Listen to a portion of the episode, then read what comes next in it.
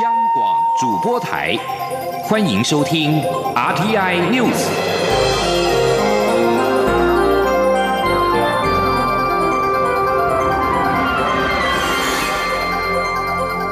听众朋友您好，欢迎收听这节央广主播台提供给您的 RTI News，我是张顺祥。蔡英文总统今天接见新加坡驻台北商务办事处代表黄伟全。总统表示，黄伟全是台湾推动新南向政策的最好伙伴，并协助台湾的农产品出口到新加坡。他希望台湾生产的稻米能够像台湾生产的水果一样，得到新加坡民众的喜爱，也希望台新关系能够持续的深化。请听央广记者欧阳梦平的采访报道。蔡英文总统二号上午在总统府接见新加坡驻台北商务办事处代表黄伟全。总统在致辞时表示，黄伟全可说是台湾推动新南向政策的见证者，也是最好伙伴。总统说，他记得自己在二零一五年首次竞选总统时提出新南向政策，当时黄伟全就表达非常乐意见到任何支持区域发展及合作的政策。在他后来的执政中，也得到黄伟全许多支持。如今黄伟全要离开，他要代表台湾人民与政府表达感谢。总统并特别感谢黄伟全协助台湾的农产品出口到新加坡，他希望新加坡的人民会喜爱台湾的稻米。他说：“我们陈吉仲主委到新加坡去推广我们的稻米，好，那也不错的成绩。那我们也很希望，就是我们台湾生产的稻米能够像台湾生产的水果，像芒果、莲雾一样，得到我们呃新加坡民众的喜爱。”总统也指出，台湾与新加坡的交流越来越密切。新加坡来台旅客人数在东协十国中排名第三，以新加坡人口数来看非常可观。台湾到新加坡旅游的人次也比前年成长了百分之七，越来越多台湾人到新加坡旅游，双边关系正不断加深。他期待台新关系未来能在黄伟权打下的良好基础上更加提升。中央广播电台记者欧阳梦平在台北采访报道。持续关注财经焦点，中华经济研究院今天公布十一月的台湾制造业采购经理人指数 PMI 是百分之五十四点九，是二零一八年九月以来最快的扩张速度。非制造业采购经理人指数 NNI 也来到百分之五十五，连续第九个月呈现扩张。中经院分析，受惠于年节商机、五 G 设备扩增，厂商明显对第四季比较乐观。记者杨文军的报道。中经院二号公布十一月台湾制造业采购经理人指数 PMI 已连续两个月扩张，且指数续扬三点八个百分点，来到百分之五十四点九，是二零一八年九月以来最快扩张速度。非制造业采购经理人指数 NMI 也续扬一点一个百分点，来到百分之五十五，连续第九个月呈现扩张。中经院院长陈思宽分析，五项组成指标中，新增订单、生产数量。人力雇佣都呈现扩张，尤其新增订单及生产数量都突破百分之六十，皆为二零一八年二月以来最快扩张速度。在产业方面，受惠于年底圣诞节、明年农历年拉货旺季，食品化学产业扩张力道明显，加上部分纺织业受惠于明年日本奥运的商机，成为支撑十月 PMI 的主因。他说。交通工具产业以外的其他的各大产业，他们其实十一月的订单呢，其实都有呃增加的这样的状况。所以整个来看的话，大家对于第四季的好这个预期，就是看法呢，是其实是比预期要来得好的。中经院经济展望中心助研究员陈新慧指出，这个月明显看到五 G 光，普遍只要跟五 G 产业沾到边的业者都感到乐观。前阵子厂商还在担心美国经济数据，但近期发现第四季并没有比预期差。目前订单透明度可看到明年第一季，景气热度能否延续要看农历年过后的数据。至于前几天国发会公布的景气灯号连续三个月下滑，对比 PMI 上升的走势似乎。有落差，陈新会分析，景气灯号属于落后指标，PMI 则是问厂商跟上个月相比对景气的感受，数据会较为领先。中央广播电台记者杨文君台北采访报道。政治新闻：为了防堵中国渗透，民进党团提出反渗透法反制法案，日前在立法院顺利的进赴二读。国防部前部长蔡明宪跟台湾北社等多个本土社团今天举行记者会，呼吁国人跟政府要重视中国的统战、渗透跟共谍问题，并且期盼紧速通过反渗透法，以明确的法律严惩渗透行为。记者郑林的报道。日前爆发王立强共谍疑云，中国统战渗透议题再度受到关注。前国防部长蔡明宪与台湾教授协会、台湾社、北社等本土社团二号举行反渗透、反统战、反共谍记者会，呼吁国人与政府重视台湾被中国渗透、统战的严重性。蔡明宪表示，王立强间谍案不过是冰山一角，重点不是间谍案的真假，而是中国的大战略对台统战目的何在。他指出，总统府国安会今年九月在在开会讨论后，发表公开声明，提及中国情治单位、解放军对台湾文攻武吓无所不用其极，同时提出应应措施，期盼政府具体落实。国安会呢，在这个声明来电呢里面呢，也谈到了五种应应的措施，包括他们呢运用现有的法治、法律，就中国的统统战。就中国的渗透、中国的共谍，要采取必要的措施。但我们希望蔡英文总统的国安团队呢，能够落实。台湾教授协会会长赖振昌则说：“反渗透、反统战、反共谍其实是一体三面，因为统战是中国的目的，渗透是中国的方法，而共谍则是他们的执行人。所以要看待这个问题，必须要三者同步。”赖振昌认为，台湾面对中国渗透与统战，最大的危机是台湾有部分的人跟中国唱和，不承认中共渗透、统战与共谍问题，这是台湾人最需要关心的地方。北社社长李川信表示：“中国并吞。”台湾不择手段，因为武力并吞会付出很大代价，所以他们最主要寄望台湾里应外合，并透过媒体、学校、公庙系统等进行渗透。他期待民进党政府能尽速通过反渗透法，才能有明确法律依据严惩渗透者与渗透行为。央广记者郑玲采访报道。国际著名的刑事鉴识专家李昌钰在推新书《克罗埃西亚枪声》，回顾一九九八年，他接受联合国委托，组成联合国调查小组，调查克罗埃西亚万人种事件。调查结果攸关能否将主导这场大屠杀的战犯送上国际法庭。全书透过夫人蒋霞萍精彩的文字描述，让读者仿佛身历其境，又发人深省。李昌钰说：“出书的目的是希望世界和平，永远没有战争，也没有屠杀。”央广记者江昭伦报道。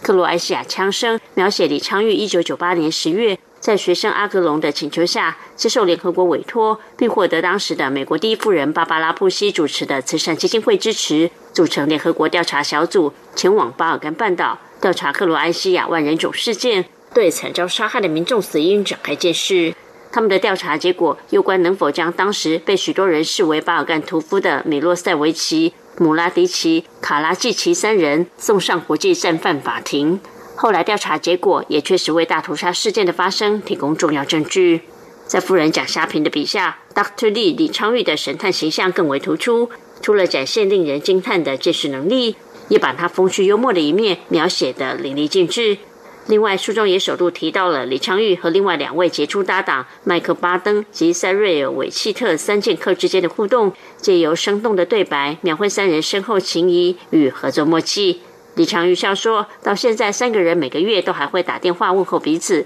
看大家是否还健在。”在调查过程中，李长玉也同步协助克罗埃西亚重建建设科学队伍，后来还获得克罗埃西亚总统颁赠勋章。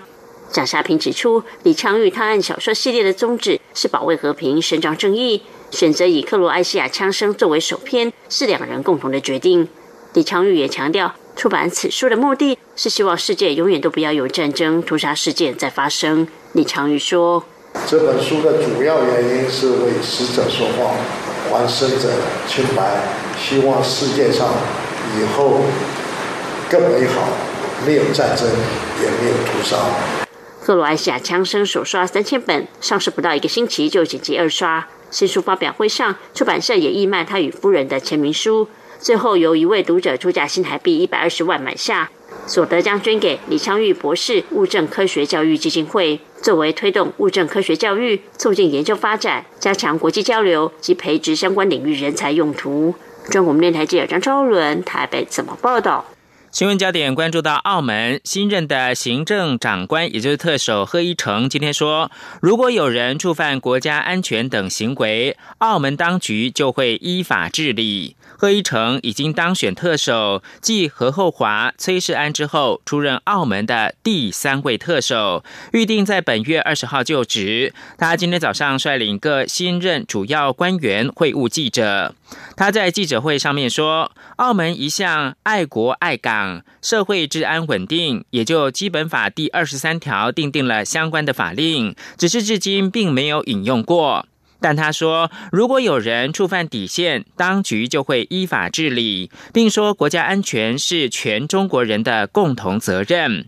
被问到是否会就香港近期爆发的示威运动采取应应措施时，他说，香港局势是由香港特别行政区负责。基本法第二十三条规定，澳门特别行政区需自行立法，禁止分裂国家和叛乱等行为。香港基本法同样有二十三条，但至今没立法。持续关注的是美中贸易。美国新闻网站 Axios 在在一号报道，由于香港人权跟民主法案，美国跟中国的贸易协定目前已经陷入到停滞。报道引述亲近美国总统川普谈判团队的消息人士报道，美中贸易协定已经停滞，因为中国国家主席习近平需要时间来平息国内的政治。中国外交部在十一月二十八号曾经谴责川普签署香港人权跟民主法案，借此支持香港示威者，是严重的干预中国内政。中国并且警告将予以反制，因此产生的一切后果必须。需由美方来承担。接着，把新闻焦点关注到英国大选将在十二号登场。根据民调机构为英国独立电视台《早安英国》所做的民调，英国首相强生领导的保守党和反对派工党的差距，上个星期已经缩小到九个百分点，但是仍然保持领先的地位。今天公布的民调显示。执政的保守党支持度上升百分之一，来到百分之四十二；工党则是获得百分之三十三选民支持，声势上涨了百分之三。民调是在十一月二十六到三十号以电话进行。强生已经表示，如果保守党在十二号的国会大选当中赢得多数的席次，英国最晚将在明年的元月三十一号以前脱离欧盟。此外，二十八岁的男子乌斯曼汉在十一月二十九号伦敦市中心持刀杀死两个人。他在二零一二年因为恐怖主义相关的罪名被定罪，并且入狱服刑，提早在去年底出狱，也让罪犯可否假释成为英国这次选战的焦点。强生一号表示，他将加强落实入监服刑判决，安全部门也会强化监控假释出狱的恐怖分子。在野的工党则是认为，罪犯是否可以假释，应是他们在狱中表现来决定。最后提供给您的是，伊拉克国会在一号批准总理马蒂的内阁请辞，期盼能够结束长达两个月、超过四百二十人丧命的民众示威抗争。天主教教宗方济各今天也批评伊拉克政府的镇压行动。法新社报道。由于暴力情势严重，伊拉克什叶派最高领袖大阿亚图拉西斯塔尼突然介入施压，迫使马蒂上个月二十九号宣布将向国会递交辞呈。伊拉克国会议长在一号表示，他将要求总统沙雷提名新的总理。教宗也在周日例行赐福跟文告当中表示，忧心伊拉克的局势，痛心过去几天的示威抗议遭到严酷回应，数十人受害。伊拉克安全部队使用实弹催泪瓦斯对付抗议者。上个星期更出现示威以来最血腥的几场镇压行动，造成数十人死亡。教宗曾经表示，希望明年拜访伊拉克。他一号在圣伯多禄广场对现场数十万人表示，他为死者祈祷。以上新闻由张顺祥编辑播报。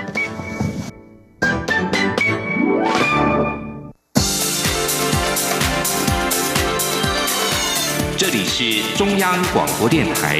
台湾之音，欢迎继续收听新闻。欢迎继续收听新闻，我是陈怡君。先来关心选举的相关消息。二零二零立委选举有十九个政党提名了两百一十七人，要抢三十四席不分区立委的席次，创下新高。各小党也在积极争取政见的曝光。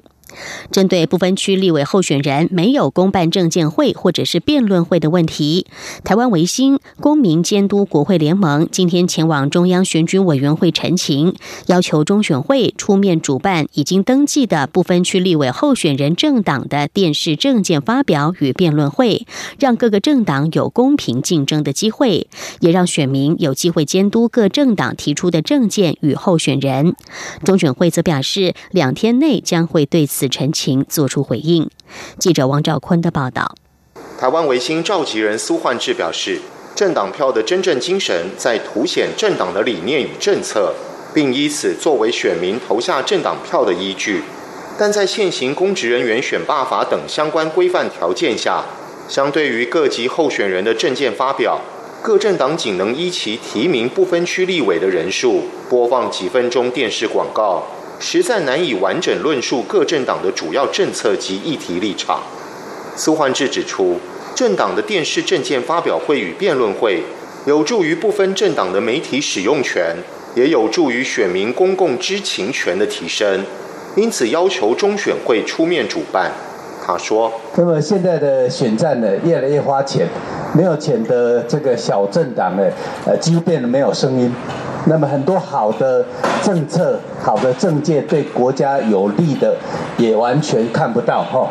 那么中选会呃已经收了呃各政党的不分区，大概也收了超过五千万以上了。哦，那么这样的呃收了这么多钱呢，其实是应该要举办这样的一个政党政策辩论。公民监督国会联盟执行长张宏林表示，单一选区两票制施行后。选罢法至今都没有修正，导致部分区立委候选人无法得到公办辩论的机会。公都盟呼吁中选会紧速在选前举办政见发表与辩论会。中选会主任秘书庄国祥出面接下陈情书，苏焕智当面询问中选会的立场。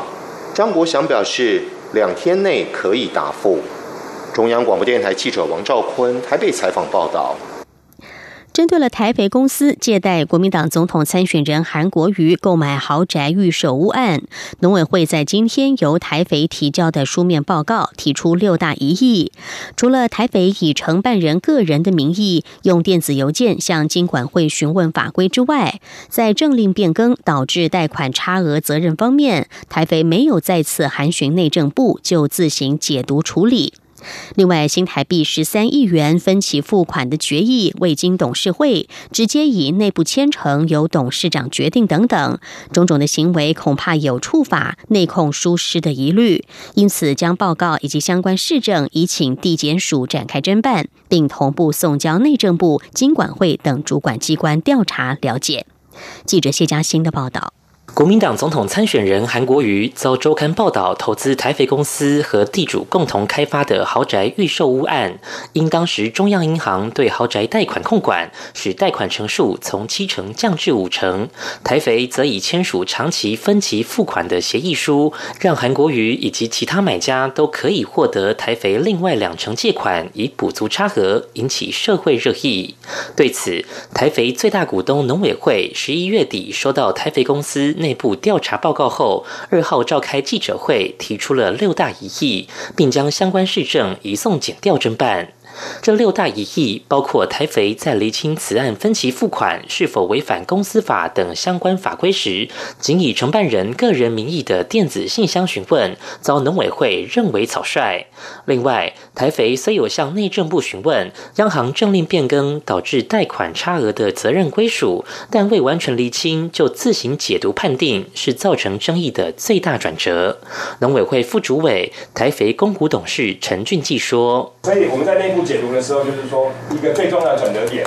会造成后面的纠纷是从第九条第二项第三款可归责于买方，并没有去很明确的去得到相关的主管机关确认是违背预收的买卖契约不可记载事项，就直接去断定。”它是属于不可归责于双方，还有后续的这些动作。其他疑义则是此案最终确认贷款及延长年限时，改由先前完全没有参与的员工做牵办，相关转折必须要厘清。而这新台币十三亿元分期付清款项，也没有经过董事会决议，直接以内部签成，由董事长决行。且台肥在此案牵办处理的审核过程中，出现总经理合章与签稿汇合表的。的总经理顾问合章不同的情形。另外，分期付款期间，台肥财务报表会计科目为应收款项，也与台肥开立收款发票记载的银行贷款、土地款不一致。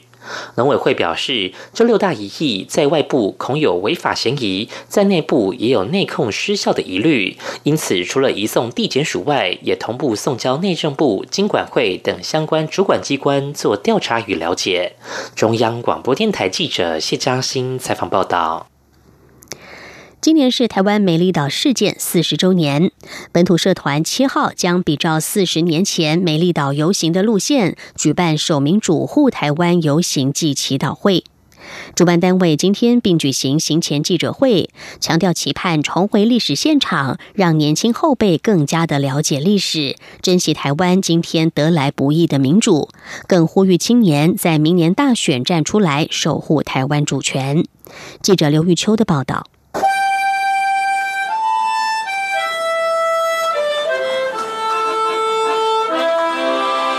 今年适逢美丽岛事件四十周年，台湾南社、守民主护台湾大联盟等本土社团将在七号比照四十年前美丽岛游行路线，举办守民主护台湾游行暨祈祷会。本土社团并在二号举行行前记者会。当年美丽岛事件受难者邱垂珍、杨清处、艾琳达等人皆与会，回忆起那一段受威权逼迫的黑暗日子。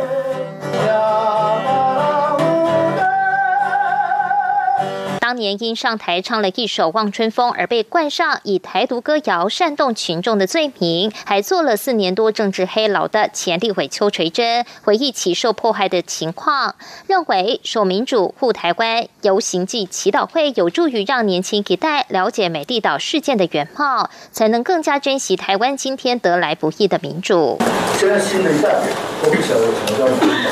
我的孩子都，大概美丽岛是是那个娱乐。都差不多，对，从那个时间当成娱乐时间，就现在。当年以外国人身份的人权运动者艾琳达也指出，美丽岛事件运动起源的背景就是国民党栽赃、制造暴乱。这个活动的关键诉求是要突破戒严法。当时的口号是“美丽岛是我们的”，但国民党不让台湾人发出自己的声音。他参加美丽岛运动，主要是代表国际人权的立场，并不是主张台湾民族主义或是中国主义。不管哪个国家民族，国际都希望当地人能自己决定前途。虽然民进党四十年来对于实践美丽岛事件的理想还不足，但仍有机会让台湾走自己的路。守民主护台湾大联盟召集人黄坤虎也说：“一个国家的人民最重要的是要了解国家的历史。美丽岛事件是许多青年站出来争取民主、自由、主权。为了不让后辈遗忘美丽岛事件，他们特别举办。”在美丽岛四十周年的纪念活动，期盼让台湾再次觉醒。台湾距离建立一个民主、自由、主权的国家还差最后一步。眼看国民党所提的部分区立委名单如此轻重，台湾人必须团结觉醒。明年大选攸关台湾主权，他呼吁各界一定要支持蔡英文总统，才能继续监督蔡政府建立台湾成为真正主权的国家。中央广播电台记者刘秋采访报道。继续关心新南向的议题，二十五名来自马来西亚柔佛州的国中华语教师组成师培团，到高雄一所大学展开为期十一天的华语文研习课程，在今天满载而归返国。有老师盛赞这次课程安排很有系统，而且实用，更难忘茶艺课及创意教学，受益良多。记者陈国维的报道。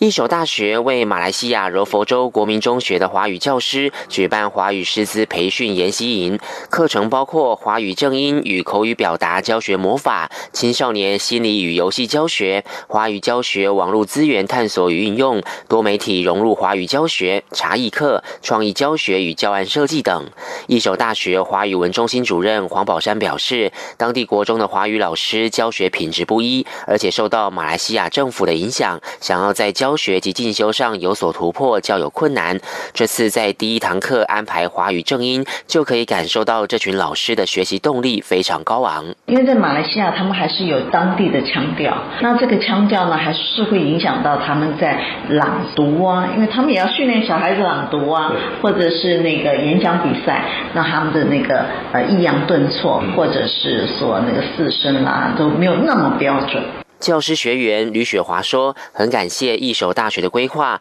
让他们在这段时间吃得饱、住得好。令他印象最深刻的是茶艺课以及创意教学与教案设计。因为我们是一个多元化的国家嘛，我们是华文老师，其实我们可以在我们的课里面介绍茶艺，可以是一个很一个特别需要介绍的部分。还有就是那黄宝山主任的那个创意教学，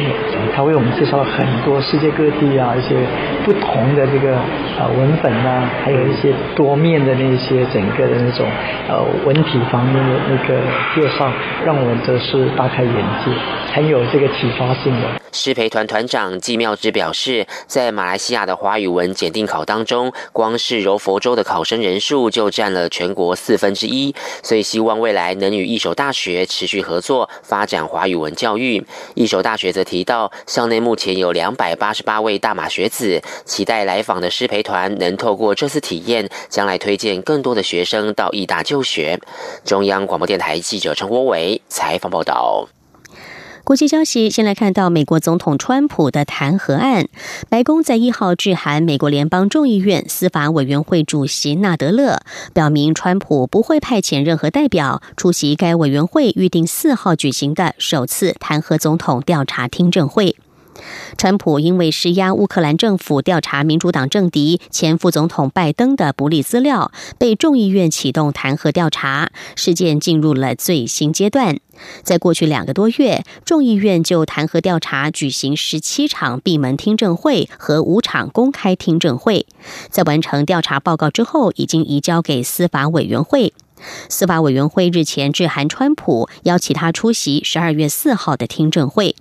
而这场听证会的目的是决定司法委员会是否向众议院全会建议启动弹劾条款。根据路透社所取得的信件内容，白宫法律顾问希波隆在信函中表示，在证人尚未确定，而且也无法确保司法委员会将提供总统公平待遇的情况下，川普团队不会出席听证会。希波隆也表示，对于是否出席第二次听证会，白宫将在六号最后期限之前再做出回应。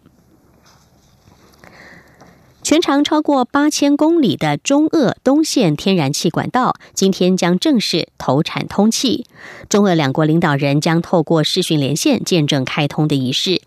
专家表示，这条输气管道既能够确保中国获得稳定供应的天然气，也能够为俄罗斯带来巨大的收益。中俄东线天然气管道工程包括了俄罗斯境内的西伯利亚力量管道和中国境内的中俄东线天然气管道，全长超过八千公里，是全球距离最长的输气管道。其中，在中国境内全长五千一百一十一公里，是中国东北方首条陆上天然气跨境战略通道。中俄东线天然气管道工程全线投产之后，中国每年从俄罗斯所引进的天然气将达到三百八十亿立方公尺，这相当于二零一八年全年用气量的百分之十四，大约占中国进口天然气总量的百分之二十八。至于俄罗斯，也将会从这条天然气管道的营运获得好处。专家表示，在供应天然气之外，这条管道还可以促进俄国远东地区的开发。以上 T N News 由陈怡君编辑播报，谢谢收听。更多的新闻，欢迎您上央广网站点选收听收看。这里是中央广播电台台湾之音。